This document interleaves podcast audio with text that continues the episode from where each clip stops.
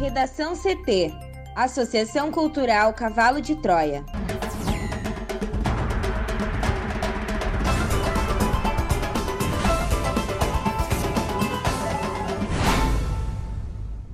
Olá, eu sou Amanda Hammermiller. Eu sou Juliana Preto. E eu sou Thaís Uchoa. Este é o Redação CT, da Associação Cultural Cavalo de Troia. Hoje é quinta-feira, dia 19 de agosto de 2021. Cinco funcionárias de posto em Porto Alegre são demitidas por furar fila para vacinar parentes. Anvisa recomenda a terceira dose da Coronavac com prioridade para idosos e imunodeprimidos. Renda é insuficiente para sete em cada dez famílias chegarem ao fim do mês, diz o IBGE.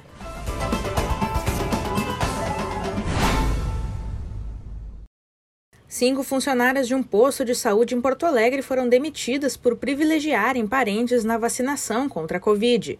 Elas teriam passado os familiares na frente de outros grupos prioritários. As profissionais foram afastadas imediatamente dos cargos e demitidas por justa causa por ato ilícito contra a administração pública por formação de esquema fura-fila da vacina. A Secretaria Municipal de Saúde disse que foi informada do caso que ocorreu na Unidade de Saúde Guarujá, no final de julho. As profissionais são uma enfermeira, três técnicas de enfermagem e uma auxiliar administrativa que teriam privilegiado familiares fora do grupo prioritário ou faixa etária da vacinação contra a Covid. A secretaria abriu uma sindicância para apuração dos fatos e orientou a Associação Hospitalar Vila Nova, gestora do RH da unidade, a tomar as medidas cabíveis. Foi feito um boletim de ocorrência na Polícia Civil, denúncia no Conselho Regional de Enfermagem do Rio Grande do Sul e no Ministério Público.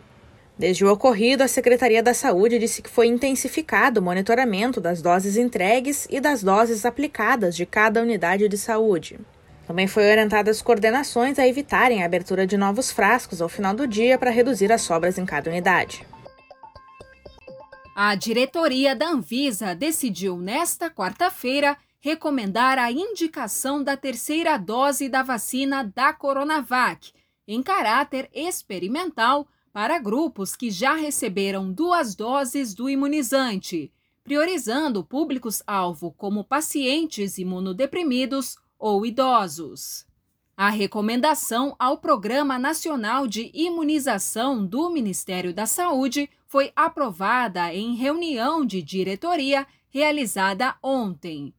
A decisão, no entanto, deverá ser centralizada e coordenada pelo PNI.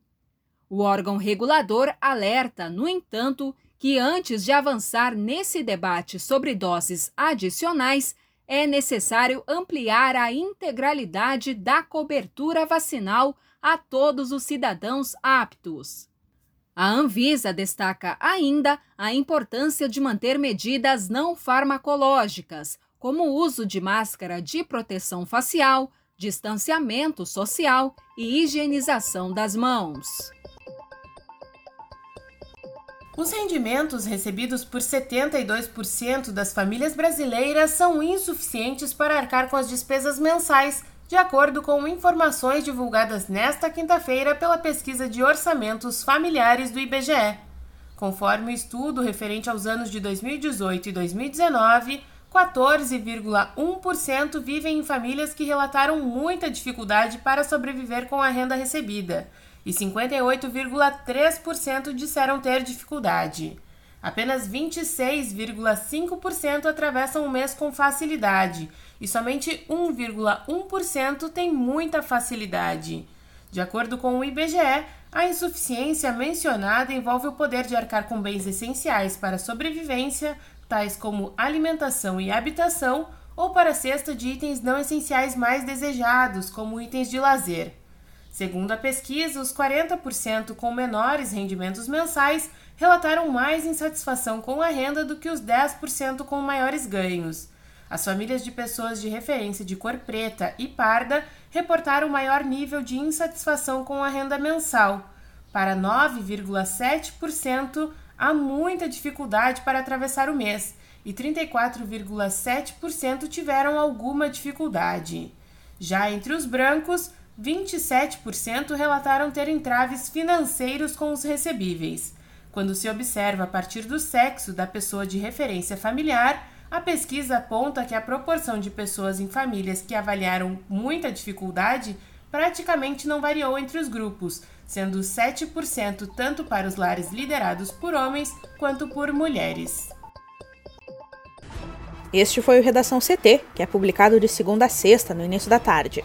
Para não perder nenhuma edição, siga o podcast no seu aplicativo favorito ou acesse arroba de Troia no Instagram e inscreva-se para receber no WhatsApp ou no Telegram. Uma ótima quinta-feira!